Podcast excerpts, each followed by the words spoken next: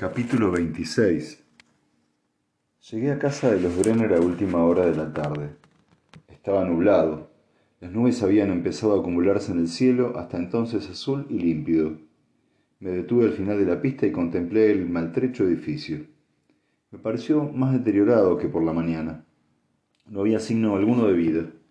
Me quedé allí observándolo durante un rato hasta que me di cuenta de que estaba postergando lo que había ido a hacer.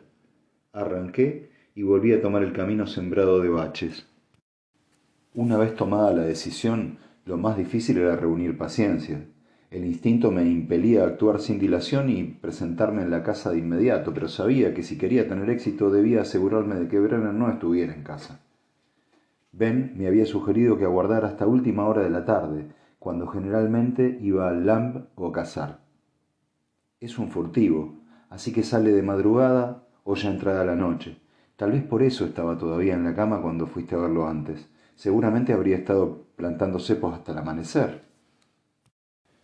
Pero no, no podía esperar tanto. A cada hora se reducían las posibilidades de encontrar a Jenny con vida. Al fin opté por una solución que, por evidente, resultaba ridícula. Telefoné a casa de los Brenner y, sin identificarme, pregunté si podía hablar con Carl. Me contestó la madre, cuando me dijo que esperara y fue a llamarlo, colgué. ¿Qué vas a hacer si el teléfono ha memorizado tu número y te devuelve la llamada? preguntó Ben. Da igual, puedo decirle que me gustaría hablar con él. De todos modos me dirá que no. Pero Brenner no había llamado. Dejé pasar un rato y volví a llamar. Esta vez lo cogió Scott. No, Carl ha salido, me dijo. Y no tenía la menor idea de cuándo volvería. Le di las gracias y colgué. Deseame suerte, le dije a Ben preparándome para salir. Se había ofrecido acompañarme, pero yo me había negado. Hubiera querido llevarlo conmigo, pero sabía que solo me traería problemas. Él y los Brenner eran una combinación volátil en el mejor de los casos. Teniendo en cuenta que Ben llevaba encima media botella de whisky, el desenlace era impredecible, o más bien predecible y lo que mi plan requería era persuasión, no confrontación. Había considerado la posibilidad de advertir a Mackenzie acerca de mis intenciones, pero enseguida la descarté. Mis sospechas no tenían más fundamento ahora que cuando habíamos hablado antes. Además, Mackenzie había dejado bien claro que mis injerencias no le hacían ninguna gracia. No estaba dispuesto a dar ningún paso sin contar con pruebas sólidas. Y con ese fin me dirigí a casa de los Brenner, Debo decir que había perdido seguridad en mí mismo. Mi certeza anterior parecía haberse evaporado cuando aparqué en la puerta. Al oír el ruido del coche, el perro volvió a aparecer ladrando por la esquina, esta vez con más determinación. Tal vez porque me vio solo, no se acobardó como en la mañana. Era de un tamaño considerable y tenía una oreja desgarrada. Desafiante se colocó entre la casa y el coche. Saqué el botiquín de primeros auxilios para tenerlo a mano en caso de que me atacara. Cuando empecé a avanzar, se puso a gruñir. Me detuve, pero él siguió resoplando. ¡Jen! El perro me lanzó una última mirada de advertencia mientras yo avanzaba hacia la señora Brenner, que había aparecido bajo el umbral. Su rostro enjuto tenía una expresión hostil. ¿Qué quiere? Yo tenía la excusa preparada. Quisiera echarle otro vistazo al pie de Scott. Ella miró con suspicacia, o tal vez fueron mis nervios que lo interpretaron así. Ya se lo ha mirado antes. Pero es que entonces no llevaba todo lo necesario. Quiero asegurarme de que no se le infecte. Claro que si le molesta, yo hice ademán de volver al coche. No, dijo ella suspirando, será mejor que entre. Intentando disimular mi alivio y mi nerviosismo, la seguía adentro. Scott estaba en el salón tumbado sobre un mugriento sofá frente al televisor. Tenía la pierna estirada encima de unos cojines. El doctor ha venido a verte otra vez, dijo la madre cuando entramos. El muchacho se enderezó y puso cara de sorpresa y de culpabilidad, pensé, aunque también eso pudo ser producto de mi imaginación. Carl no ha vuelto todavía, dijo ella. No importa, Pasaba cerca de aquí y pensé que sería conveniente echarle otro vistazo al pie. He traído gasas antibacterianas. Intentaba parecer relajado, pero me daba la impresión de que mi voz sonaba horriblemente falsa. ¿Ha llamado usted antes preguntando por Carl? preguntó la madre, dejando traslucir su hostilidad. Sí, se me ha cortado. He llamado desde el móvil. ¿Por qué quería hablar con él? Quería disculparme. Era mentira, pero me salió con una facilidad sorprendente. Me senté en la silla que había más cerca de Scott. Aunque ahora mismo lo que me preocupa es ese pie. ¿Te importaría si lo examino otra vez? El muchacho miró a su madre y encogiéndose de hombros contestó, No. Empecé a deshacerle el vendaje. La madre observaba desde el umbral. ¿Sería abusar de su confianza pedirle una taza de té? Pregunté sin alzar la vista. Por un momento creí que se negaría, pero al final se marchó a la cocina suspirando molesta. Cuando se hubo marchado, el único ruido era la voz del televisor y el roce de las vendas. Tenía la boca seca. Me atreví a mirar a Scott. Me observaba con un asomo de preocupación estampado en el rostro.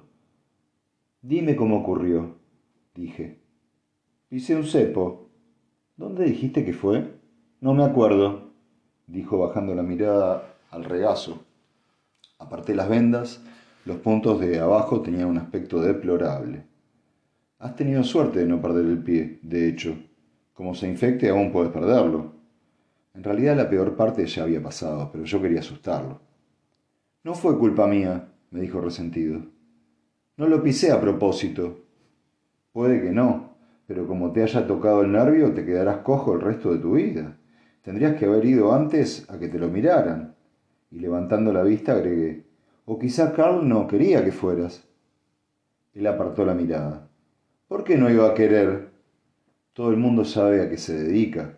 Lo último que necesita es que la policía le haga preguntas porque por qué su hermano ha pisado un cepo. Ya le dije que no era uno de los nuestros, murmuró. Vale, vale.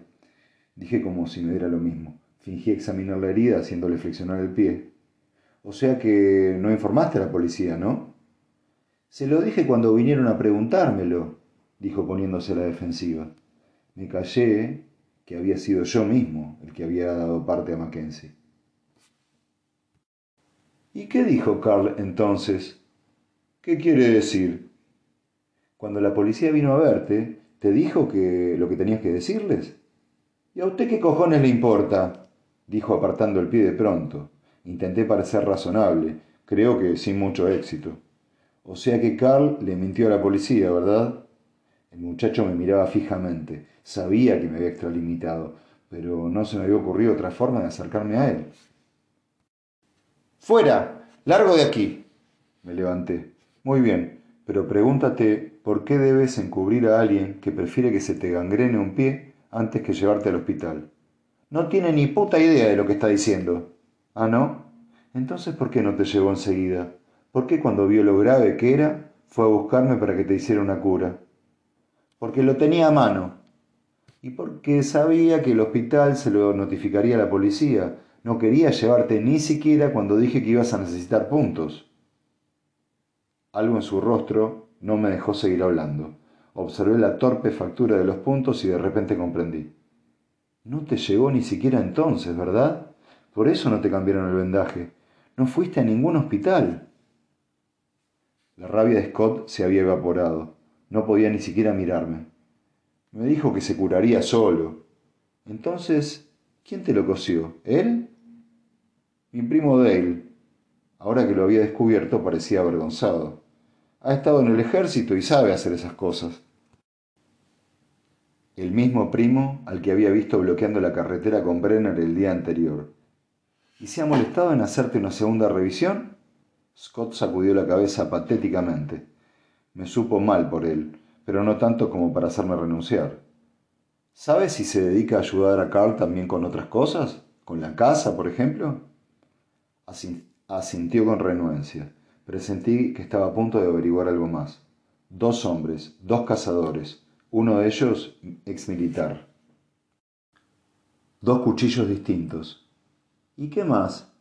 Nada, respondió, pero su afectación de ignorancia no me convenció. Bien, te ha puesto en peligro, ¿te das cuenta, no es así? dije. ¿Qué es tan importante como para que tú pierdas el pie por ello? El muchacho miraba a un lado y a otro. Consternado, vi que estaba a punto de echarse a llorar, pero no podía permitirme ser considerado. No quisiera meterlos en problemas, dijo con voz que da casi un susurro. Ya están en problemas, y a ellos no les importa tanto lo que pudiera pasarte a ti. Estuve a punto de seguir, estuve a punto de seguir hurgando, pero el instinto me hizo detenerme. Esperé a que Scott tomara una decisión. Últimamente se han dedicado a atrapar pájaros, dijo al fin, especies raras y otros animales, nutrias, todo lo que pueden. Carl pensó que si los huevos tienen salida también los tendrían las aves vivas. Quería vendérselos a coleccionistas. ¿Los dos están metidos en el negocio? Más o menos, pero Carl es el que más caza. Guarda los animales en el marjal, en el antiguo molino. Mi mente iba tan deprisa que los pensamientos parecían derrapar. El molino estaba completamente en ruinas, aislado y abandonado desde hacía años. O tal vez no. Empecé a vendarle el pie otra vez. Fue ahí donde pisaste la trampa, afirmé. Recordé lo que habían dicho al entrar en el LAM aquella noche y de cómo Brenner lo había cortado para que no hablara más de la cuenta. Scott asintió. Cuando la policía empezó a buscar a las mujeres, Carl tuvo miedo de que miraran ahí. Normalmente no me deja ir con él. Dice que debería buscarme un trabajo y no meterme en eso. Pero Dale estaba fuera esa semana, así que tuve que ayudarle a cambiarlo todo de sitio. ¿A dónde? Por todas partes. Hay varios escondites. La mayoría de los animales los trajimos aquí, a los anexos. A mamá no le hizo ninguna gracia, pero solo iban a ser unos días, hasta que la policía inspeccionase el molino. Entonces fue cuando pisé la trampa y, y tuvo que hacerlo él todo, dijo abatido. Se puso como loco, pero no lo hice a propósito. ¿La trampa era suya? negó, sacudiendo la cabeza. Dijo que tenía que ser de ese chiflado que va por ahí cargándose mujeres. Mantuve la cabeza baja, simulando preocuparme por el pie. Entonces, ¿todavía los tiene ahí? Claro, no tiene dónde ponerlos. Él no quiere arriesgarse a cambiarlos de sitio con la policía rondando por todas partes. ¿Y Carl sigue yendo al molino? Todos los días. Tiene que mantenerlos con vida hasta que pueda venderlos, dijo encogiéndose de hombros. Aunque no sé hasta cuándo seguirá haciéndolo. No han conseguido vender muchos. Me costaba lo indecible comportarme de forma normal. Procuraba hablar con el mayor desenfado posible. Entonces encubriste a Carl delante de la policía. ¿Cómo? exclamó mirándome confuso. Las manos me temblaban, pero ya estaba acabando de vendarle el pie. Cuando vinieron preguntando por las mujeres desaparecidas, no podías decirles que su cortada era el cuidado de los animales, ¿no? Scott sonrió. No, claro. Dijimos que había estado con nosotros todo el tiempo. En ese momento se le dibujó la sonrisa. No le dirá que yo se lo he dicho, ¿verdad? No, contesté, no le diré nada. Ya había hablado demasiado. Recordé mis palabras de la mañana. Las mantiene con vida durante tres días antes de matarlas. Con eso sabía que la policía estaba al corriente de su proceder.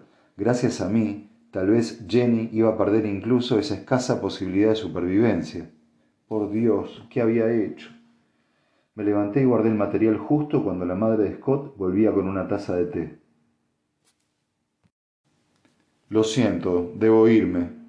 Creía que quería una taza de té, dijo ella enojada apretando los labios. Lo siento, dije abandonando el salón. Scott me miraba con incertidumbre, como si empezara a arrepentirse de su confesión. De pronto sentía la necesidad imperiosa de marcharme y casi temía que Brenner apareciera de improviso para intentar detenerme. Metí el botiquín de primeros auxilios en el Land Rover y encendí el contacto, consciente de que en la puerta la señora Brenner no me quitaba los ojos encima. En cuanto los perdí de vista, cogí el teléfono, pero cuando intenté llamar a Mackenzie la cobertura iba y venía hasta perderse del todo. ¡Venga, venga! Llegué a la carretera asfaltada y tomé la dirección del antiguo molino con la esperanza de que en algún momento lograra tener cobertura. Cuando lo conseguí, llamé otra vez a Mackenzie. Me contestó el buzón de voz. Mierda, joder. La familia de Carl Brenner mintió en lo referente a su coartada, dije ahorrándome preámbulos. Él estaba... De repente Mackenzie descolgó. Dígame que no ha ido a verlo. A Brenner no, a su madre, pero... Le dije que no hiciera nada. Escúcheme, Brenner se dedica a cazar pájaros y animales para venderlos con la ayuda de su primo Dale Brenner, un ex militar. Los guardan en un molino abandonado que hay a un kilómetro y medio del pueblo y ahí fue donde Scott Brenner se pisó la trampa. Espere. Había conseguido captar su atención. Al fondo se oían unas voces apagadas. Ya sé dónde quiere ir, pero inspeccionamos el lugar y no encontramos nada. Los cambiaron de sitio cuando empezó la búsqueda de Lynn Mitcalf y luego los volvieron a poner ahí. Fue entonces cuando el hermano de Brenner se hizo la herida. Brenner tenía tanto miedo de que la policía se enterara que ni siquiera lo llevó al hospital. Se dedica a la caza furtiva, eso ya lo sabíamos, dijo Mackenzie con tosudez. Lo que no sabían es que la familia mintió para protegerlo, ni que un cazador y un ex militar andan por ahí atrapando animales y encerrándolos en un edificio abandonado, ni que por lo menos uno de ellos tiene una coartada, no tiene coartada. Es que voy a tener que deletreárselo. La obscenidad que murmuró me confirmaba que no era necesario. ¿Dónde está ahora? Acabo de salir de casa de los Brenner. No le dije que estaba en camino al molino. ¿Y Brenner dónde está? Ni idea. Muy bien, mire, estoy en la unidad móvil. Venga lo antes posible. Eso quedaba justo en dirección contraria. ¿Para qué? Le he dicho todo lo que necesitaba saber. Y a mí me gustaría comentar los detalles. No quisiera que nadie cometiera ninguna imprudencia. No sé si me entiende. No respondí. Seguí conduciendo con el teléfono en el oído, escuchando el rumor del asfalto bajo las ruedas del coche. Cada segundo, un poco más cerca del lugar en que sin duda estaba Jenny retenida. ¿Me ha oído, doctor Hunter? La voz de Mackenzie se había vuelto dura como el acero. Levanté el pie del acelerador. Era una de las decisiones más duras que había tomado en mi vida. Le he oído, contesté entre dientes. Di la vuelta y regresé. El cielo había adquirido un brillo malsano. Frente al sol se había formado un pequeño cúmulo de nubes que confería a la luz un tono ictérico. Por primera vez en semanas, la brisa transportaba algo más que aire sobrecalentado. En alguna parte, no muy lejos, acechaba la lluvia, pero por el momento el incremento de la humedad no hacía más que acentuar la sensación de bochorno. Incluso con las ventanillas bajadas, llegué sudando al furgón de la policía. En torno a él había más actividad de la acostumbrada. Cuando entré, Mackenzie estaba sentado a una mesa estudiando un plano con un grupo de agentes, algunos de paisano, otros de uniforme. Los que iban con uniforme llevaban chalecos antibalas. En cuanto me vio, se quedó en silencio. Vino hacia mí y no parecía muy satisfecho. No puedo decir que esté contento después de lo que ha hecho, dijo sacando la mandíbula de forma amenazante. Le estoy agradecido por su ayuda de los días anteriores, pero esto es una investigación policial y no pienso permitir intromisiones por, por, parte de un civil. Intenté advertirle sobre Brenner, pero usted no quiso escucharme. ¿Qué podía hacer? Pude ver que tenía ganas de discutir, pero se contuvo. El superintendente quiere hablar con usted.